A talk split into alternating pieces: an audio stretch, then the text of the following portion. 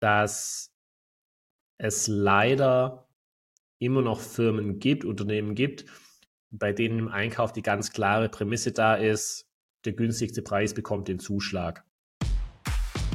Hey zusammen, ich bin Sören Elser. Und ich bin Ralf Gehrer. Und das hier ist Digitalisierung Prod Freelancer. Wir liefern Unternehmen, IT-Entscheidern und Freelancern ganz konkrete Werkzeuge und Erfolgsgeschichten, um digitale Innovationen richtig voranzutreiben. Wie schaffen wir eine möglichst effiziente und gute Zusammenarbeit zwischen Einkaufsabteilungen von Unternehmen auf der einen Seite und Freelance-Vermittlern auf der anderen Seite? Genau das wird heute das Thema unserer Folge sein. Wir werden uns damit befassen, welche Probleme können da aufkommen, welche Fragen von beiden Seiten können aufkommen. Und wir wollen uns aber auch wieder ganz direkt und ähm, ja, flexibel mit Lösungen beschäftigen, wie kann man diese Fragestellung gemeinsam lösen, damit man möglichst gut zusammenarbeiten kann. Das ist die Thematik der heutigen Folge von Digitalisierung braucht Freelancer. Ich bin Sören von ElevateX und ich freue mich, dass auch mein Mitgründer Ralf wieder am Start ist. Moin, Ralf. Guten Morgen, Sören. Wie geht's dir? Ähm, wollen wir direkt reinstarten? Magst du vielleicht einfach mal kurz zusammenfassen, wie wann wir überhaupt mit dem Einkauf zu tun haben oder quasi wann die Fragen, die wir jetzt im Folgenden besprechen wollten, äh, auftauchen. Ja, gerne. Ähm, also Punkt eins muss man sagen, mit dem Einkauf haben wir meistens oder fast ausschließlich bei großen Unternehmen, bei Konzernen zu tun. Ähm, dort ist es dann so, dass das Thema Freelancing, Einkauf von Freelancern als IT-Dienstleistung betrachtet wird und deswegen dann oftmals ähm, das komplette Abhandling dieses Prozesses über den, ähm, über den Einkauf läuft. Ähm, Gegensatz dazu, das haben wir, ich glaube, in der vorletzten Folge, wenn ich es richtig im Kopf habe, äh, besprochen, ähm, ist bei mittel, mittleren und kleineren Unternehmen ist es oftmals so, dass, ähm, dass wir eher mehr Prozesse mit dem Personal haben. Wie gesagt, in Großunternehmen, in Konzernen ist es klassischerweise so, ähm, dass wir häufig in Berührung mit Einkaufs- und ähm, Einkaufsabteilungen und wirklich Einkäufern und Einkäuferinnen kommen. Ähm, die konkreten Situationen, in denen wir mit, ähm, mit den Einkäufern dann äh, ins Gespräch gehen, da gibt's klassischerweise zwei. Entweder ist es so, dass das wirklich sehr früh in der Anbahnung von einer potenziellen Kooperation stattfindet. Ähm, das heißt, wir haben eventuell schon ein, zwei Mal mit den Fachbereichen, mit IT-Entscheidern, Tech-Entscheidern ähm, gesprochen und die sagen uns dann, ähm, huch, jetzt ähm, haue ich hier aufs Mikro, ähm, die sagen uns dann, äh, es kann grundsätzlich spannend sein, Freelancer über euch einzusetzen, geht aber bitte zuerst auf unseren Einkauf drauf, so ist unser Prozess ähm, und klärt bitte mit den Einkäufern erstmal ab, ob das von den Rahmenbedingungen her alles passt, ob wir da gut und sinnvoll zusammenfinden können. Das ist Variante eins. Bei anderen Firmen ist es aber auch so geregelt, dass wir zuerst die fachliche Abstimmung mit den Fachabteilungen haben, also dass quasi ja von deren Seite die fachliche Entscheidung schon steht. Wir wollen mit einem oder zwei Freelancern ähm, von, von oder über ElevateX zusammenarbeiten ähm, und dass dann quasi ähm, es um die ja einfach Abarbeitung der Prozesse geht. Das dann heißt, okay, als nächstes kommt unser Einkauf ins Spiel ähm, besprecht bitte mit denen die Rahmenbedingungen ähm, für diese konkrete Zusammenarbeit, macht die Verträge und dann kann es losgehen. Das sind so die zwei, ähm, die zwei Situationen, ähm, in denen wir dann eigentlich mit den, mit den Freelancern ähm, in Kontakt, äh, mit den Freelancern, mit den Einkäufern in Kontakt kommen. Okay, cool. Danke erstmal für die Insights. Jetzt aus Einkäuferperspektive. Ähm, telefonieren wir miteinander. Du hast zwei, dreimal das Thema Rahmenbedingungen angesprochen. Was haben wir denn überhaupt so grundsätzlich mal zu klären?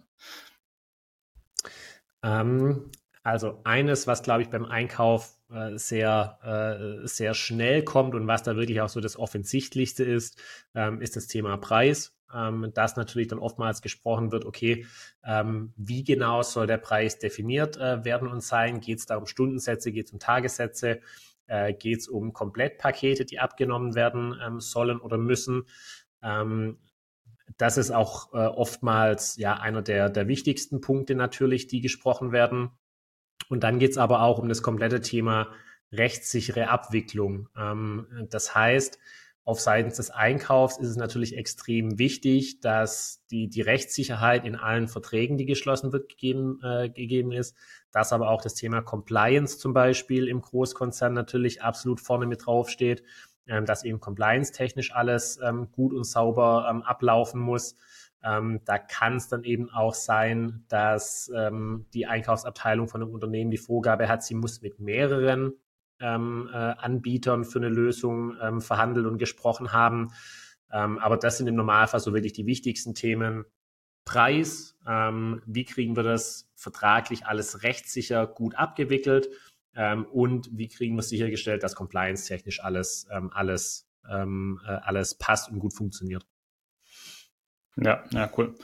Ähm, wie wir das ja häufig in der Tat quasi umsetzen, ist irgendwie durch einen Rahmenvertrag, sprich es wird erstmal so mit grundsätzlichen Regelungen, gerade was angesprochen hast, Compliance etc., Rechteübergabe genau. ähm, geregelt und auf Basis des Rahmenvertrags ähm, gibt es dann eben einzelne Projektverträge. Jetzt hast du schon gesagt, okay, manchmal müssen vielleicht mehrere Angebote eingeholt werden, gerade das Thema niedrigster Preis versus teuerster Preis. Das ist bei Freelancer-Leistungen ja immer so eine Sache. Ähm, was Gibt es da nochmal, worauf du irgendwie drauf hinweisen magst, welche Probleme kommen da häufig vor, welche Missverständnisse vielleicht auch? Ähm, kannst du da vielleicht nochmal ein bisschen was ergänzen? Ja, ähm, da habe ich, da habe ich den Eindruck, dass, ähm, und, und, da kann ich vielleicht auch ein bisschen aus dem äh, Nähkästchen plaudern. Meine Frau ist Einkäuferin bei einem äh, größeren Unternehmen. Ähm, das heißt, ich habe da auch persönlich so ein, so ein paar Kontakte rein und auch da tauschen wir uns dann immer mal wieder aus. Und da ist es eben schon so, und das erleben wir auch, ähm, wenn wir mit Einkäufern ähm, und Einkaufsabteilungen zu tun haben, dass es leider immer noch Firmen gibt, Unternehmen gibt, bei denen im Einkauf die ganz klare Prämisse da ist, der günstigste Preis bekommt den Zuschlag. Ähm, das wird, glaube ich, auch nicht jeder immer so kommunizieren, aber leider Gottes gibt es einfach schon noch viele Unternehmen, bei, bei denen das irgendwo gängige Praxis ist. Und da treffen wir mit dem Thema Freelancing, ähm, kann es dann zu, äh, zu ziemlichen Konflikten kommen, weil, wenn man jetzt mal rein aufs Papier schaut, dann ist eben der Einsatz von, von Tech-Freelancern im Vergleich zu anderen Personaldienstleistungsmöglichkeiten, die ein Einkauf dann oftmals auch gut kennt, eben erstmal die teuerste Alternative, wenn ich rein auf Stunden- oder Tagessätze schaue. Ähm, und das kann eben dazu führen, dass Einkäufer sagen, boah, bin ich jetzt nicht so richtig begeistert von, ähm, wenn ich da quasi eine relativ teure, ähm, eine relativ teure Variante der, der Unterstützung des externen Supports erstmal hernehmen soll.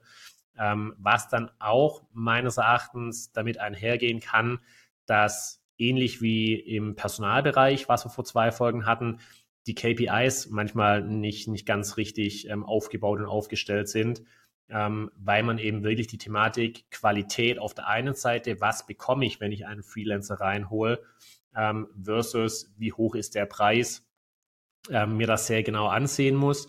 Und da kommen wir dann auch zu einer zweiten Thematik. Ich hatte es vorhin schon erwähnt. Oftmals ist es so, dass wir mit einem Einkauf auch erst dann ins Gespräch kommen, wenn quasi die fachliche Entscheidung für einen äh, bestimmten Freelancer schon gefallen ist.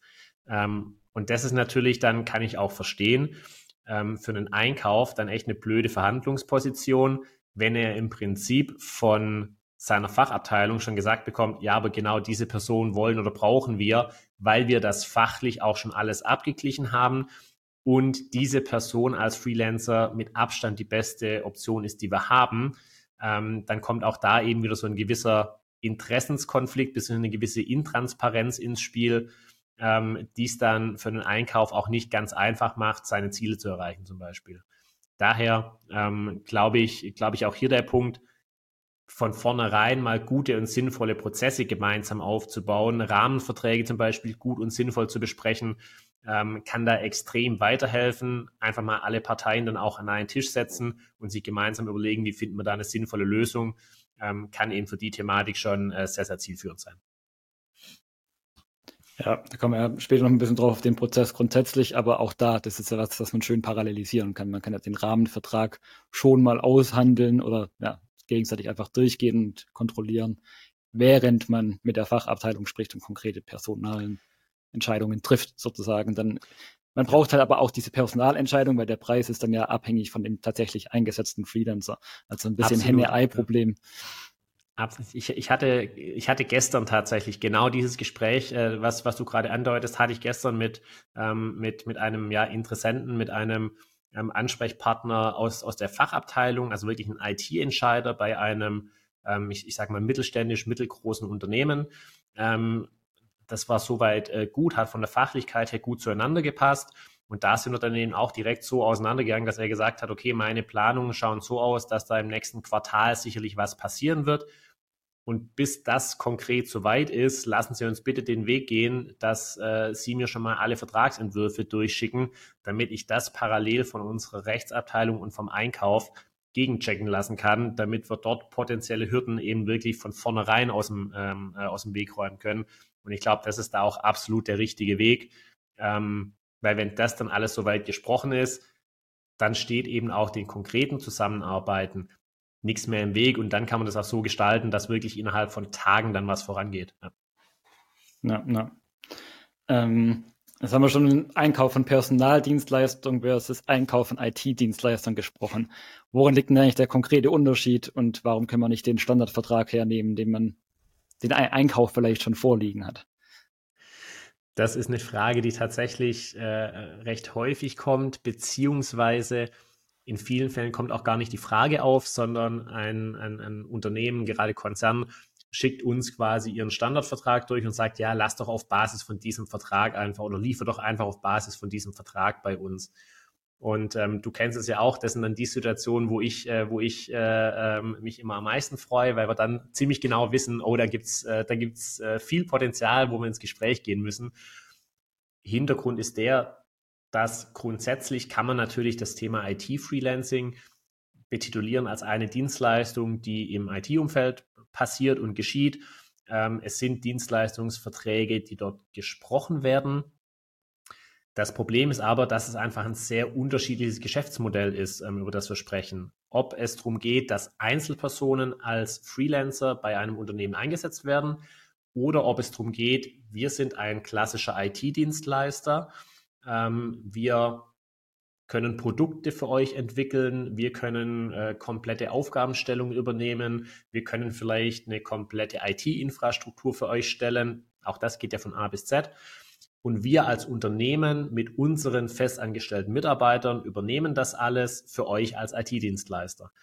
Ähm, das ist eben dieser Standardvertrag, von dem wir da sprechen, der ist in den allermeisten Fällen eben genau auf dieses Geschäftsmodell.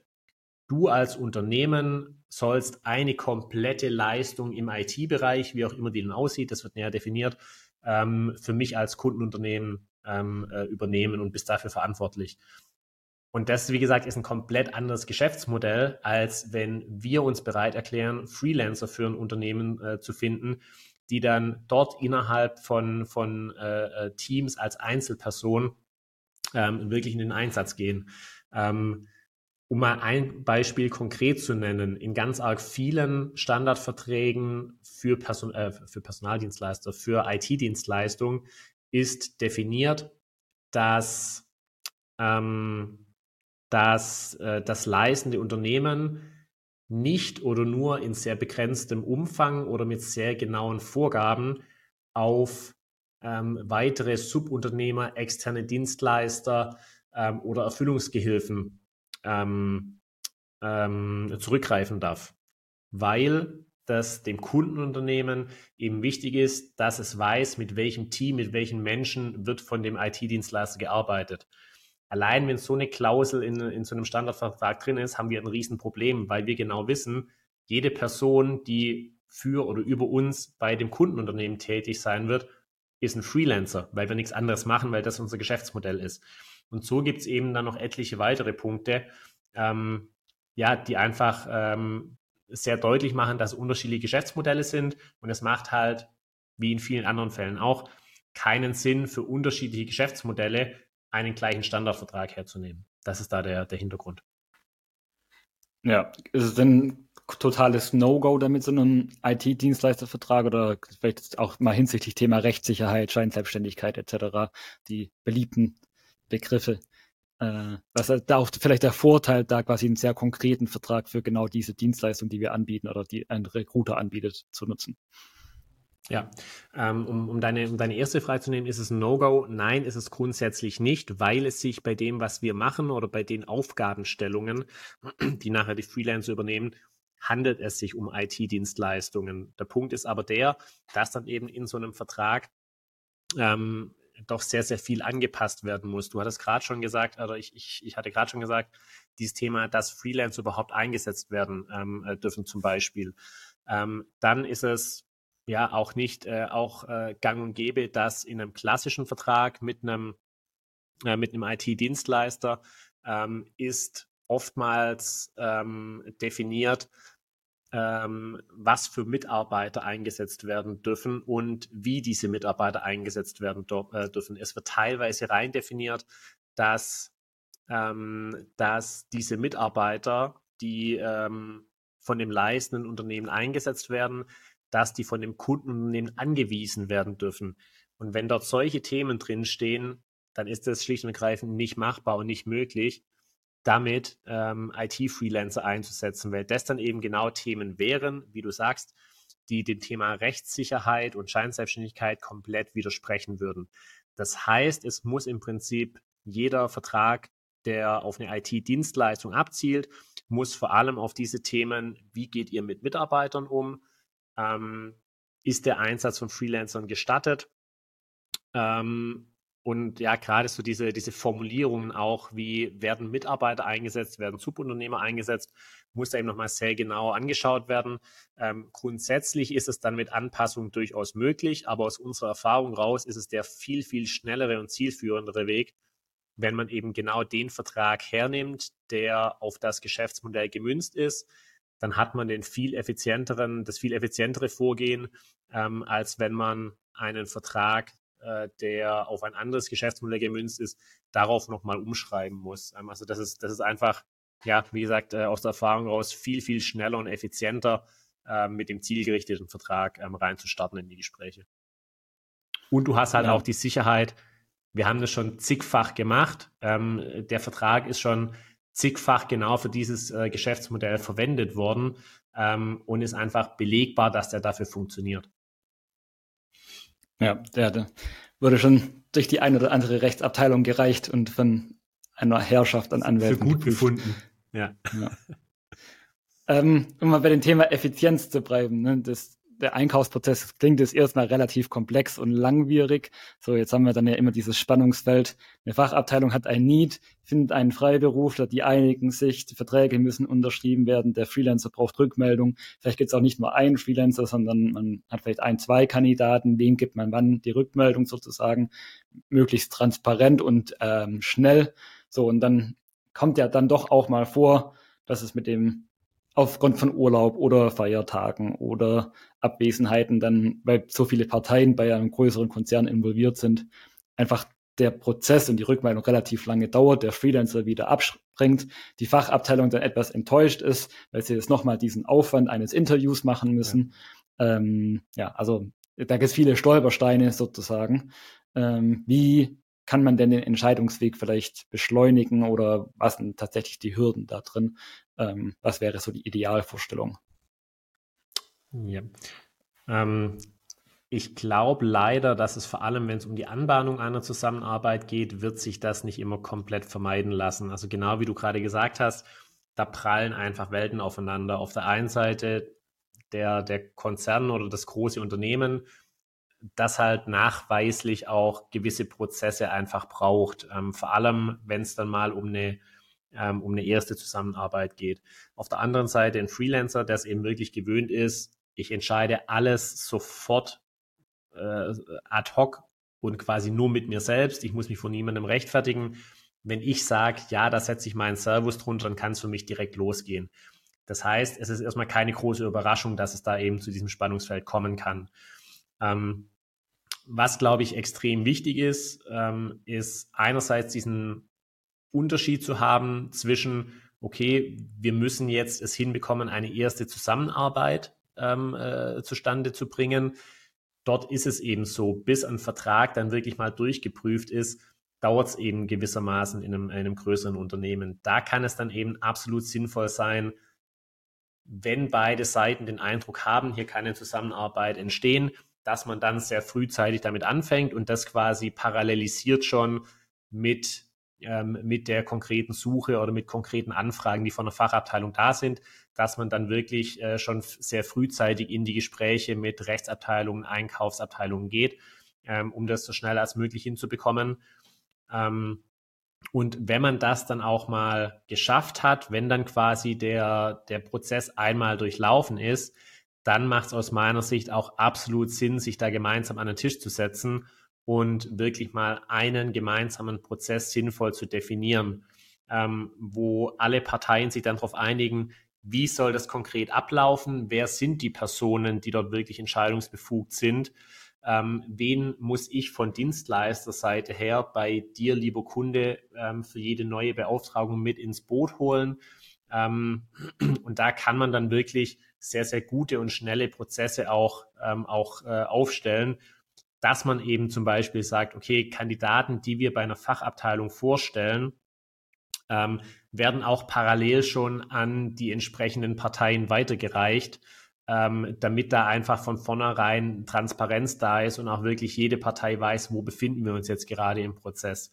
Ähm, also da ist dann, wie gesagt, Transparenz, gute Kommunikation und sie wirklich gemeinsam an den Tisch setzen, ähm, um den bestmöglichen Prozess aufzubauen, ist dann, glaube ich, die, die absolut ähm, beste Lösung und Möglichkeit, um das schnell und effizient gemeinsam bearbeiten zu können. Ja, also ich glaube, auch da ist einfach die Kommunikation von Fristen und Deadlines oder Erwartungshaltung irgendwo immer wichtig. Absolut. Man kann ja dem Freiberufler problemlos sagen, hey, pass auf, wir brauchen zwei, drei Wochen, bis das irgendwie eingetütet ist. Ist ja. das für dich eine Option? Ähm, oder es dauert dir das zu lange? Dann kann der Freiberufler auch entsprechendes Feedback geben. So und solange man da einfach gegenseitig im Austausch bleibt, dann passiert es ja. halt auch nicht. Also kann ja immer mal passieren, dass irgendwie ein besseres Angebot in der Zwischenzeit um die Ecke kommt. Der Freiberufler entscheidet sich dafür. Okay, das gehört mit dazu. Ähm, ich glaube, wichtig ist einfach nur, da transparent zu kommunizieren und zu sagen, okay, bis da und dahin äh, kriegst auf jeden Fall mal eine Rückmeldung, wie lang es dann noch dauert. So allein ja. mal so ein Status-Update in regelmäßigen Abständen zu bekommen, ist halt super hilfreich, dass man nicht so im Leeren steht und nicht weiß, ja, geht es jetzt voran oder passiert eigentlich gerade gar nichts. Ja, absolut. Und das ist genau der Punkt, den ich, den ich gemeint habe. Wie gesagt, dass da Transparenz und dann eben ähm, in, in, einem, äh, in, äh, ja, in, in Gemeinsamkeit dann ein sinnvoller Prozess mal aufgestellt wird. Und genau wie du sagst, wenn ich das dann eben auch nach außen kommunizieren kann bei einer Suche, ähm, ist es halt eine komplett andere Situation, als, ähm, als ähm, wenn man einfach da steht und nicht weiß, wie lang funktionieren, wie, wie lang brauchen die Prozesse, was passiert da genau. Ähm, dann wird es einfach kompliziert, weil dann die Erwartungshaltungen eben, wie wir vorhin gesagt haben, extrem auseinandergehen. Ja. Okay, sehr gut. So zusammenfassend ähm, würde ich sagen, am Ende des Tages kommt es einfach darauf an, dass man irgendwo einen guten Rahmenvertrag schafft, das möglichst frühzeitig, dass einfach die Rahmenbedingungen schon mal geklärt sind und dann jede weitere konkrete Projektzusammenarbeit eigentlich auf Basis dessen deutlich schneller vonstatten gehen kann. Ich denke mal, das ist ein bisschen ja, immer recht zielführend. Ähm, dann das Thema Preisverhandlungen, klar, das ist halt, muss man einmal transparent kommunizieren. Ich glaube, da müssen sich vor allem Fachabteilung und Einkauf äh, einig werden. Das hängt dann gar nicht mehr so sehr davon ab. Man kann halt schlecht Apple, Äpfel mit Birnen vergleichen. So der eine Android-Entwickler ist nicht gleich der andere Android-Entwickler, wird dann schon einen Grund haben, warum die Fachabteilung sagt, okay, nee, wir wollen lieber diesen. Das ja, ist einfach dann ein Thema, was vor allem, glaube ich, intern zu klären ist. Ja. Ähm, genau, und das Thema Verträge ja, ist eben immer sehr im Detail zu prüfen, aber auch so mit dem Rahmenvertrag dann ziemlich gut abgegolten, weil die Projektverträge in der Regel ja einfach nur eine kurze, knackige Zusammenfassung sind. Worum geht's eigentlich, ab wann geht's los, zu welchem Stundensatz und wann ist das geplante Projektende? Ja, absolut, äh, äh absolut äh, richtig. Ähm, also im Prinzip ein Thema, das, wenn man es sauber und gut angeht, ähm, ist ja auch, auch sehr gut bearbeitet werden kann, auch sehr strukturiert bearbeitet werden kann ähm, und dann, glaube ich, Lösungen, äh, Lösungen hat dastehen, die für alle Parteien sehr gut und, und sehr zielgerichtet funktionieren. Und so soll ja auch das Outcome nachher sein, dass man eben dann wirklich gut funktionierende Prozesse miteinander ähm, äh, abstimmt und abspricht. Ähm, ja, und äh, damit können wir, glaube ich, auch die Folge äh, beschließen.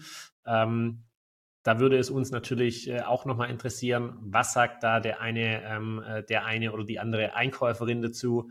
Ähm, Gibt es da vielleicht auch nochmal Input von äh, Leuten, die auf der anderen Seite sitzen, äh, die, die uns gegenüber sitzen ähm, äh, in, in solchen Gesprächen dann? Haben wir da irgendwas vergessen? Gibt es noch Punkte, die da regelmäßig aufkommen, wenn ihr über das Thema IT-Dienstleistung oder speziell Einsatz von Freelancern äh, nachdenkt? Wenn ja, lasst uns das gerne wissen. Meldet euch entweder direkt bei uns oder schreibt es in die Kommentare. Da freuen wir uns sehr drüber und gehen dann auch gerne nochmal drauf ein mit euch. Und äh, ansonsten ähm, liked gerne das Video, lasst Kommentare da ähm, und abonniert die Kanäle entweder ähm, auf YouTube oder auf Spotify. Da freuen wir uns sehr drüber. Und dann freuen wir uns, wenn wir euch in der nächsten Folge, nächste Woche wieder begrüßen dürfen als Zuhörer und Zuschauer. Bis dahin, gute Zeit euch.